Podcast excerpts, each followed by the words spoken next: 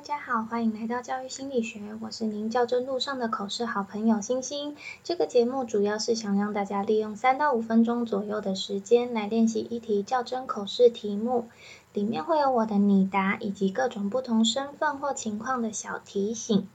如果您觉得对您的口试有帮助的话，欢迎留言告诉我。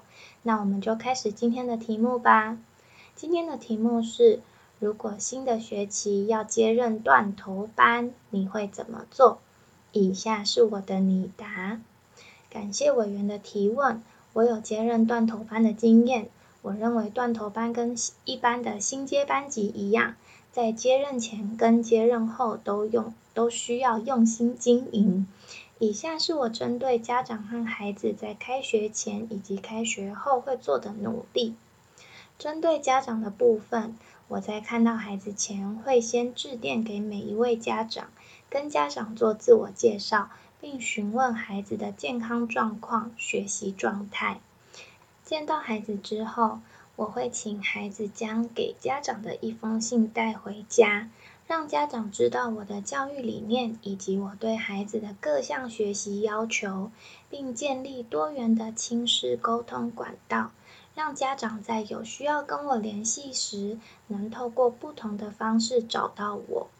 而在学期中，我也会不定时主动跟全班或个别的家长联系，将孩子在校的情况传达给家长，让家长放心。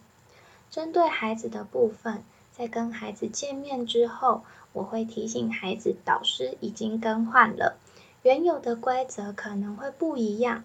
接着重新与孩子约定好班级公约、班级干部以及奖惩制度，然后依照我跟孩子们的约定来跟孩子相处。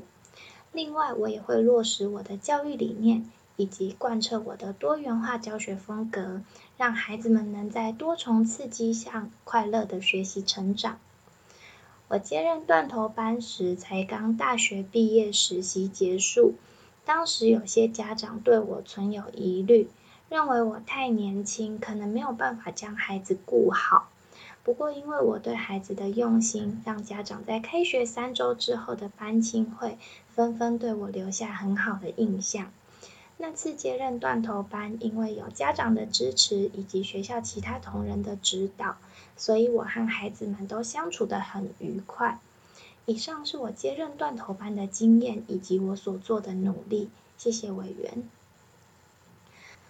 我在口试的考古题中有看到这一题，心里有一些疑惑，因为其实断头班跟一般班级没有什么两样，都需要花时间用心经营。只不过断头班里的家长跟孩子已经熟悉了，不过那不影响我们对孩子的照顾，所以我就直接以之前的经验讲出来跟大家分享。或者是我刚刚突然想到，或许如果真的有被问到这一题的话，你也可以就你自己的经验，然后跟委员分享，让你印象最深刻的部分。那我今天的你答就到这喽，拜。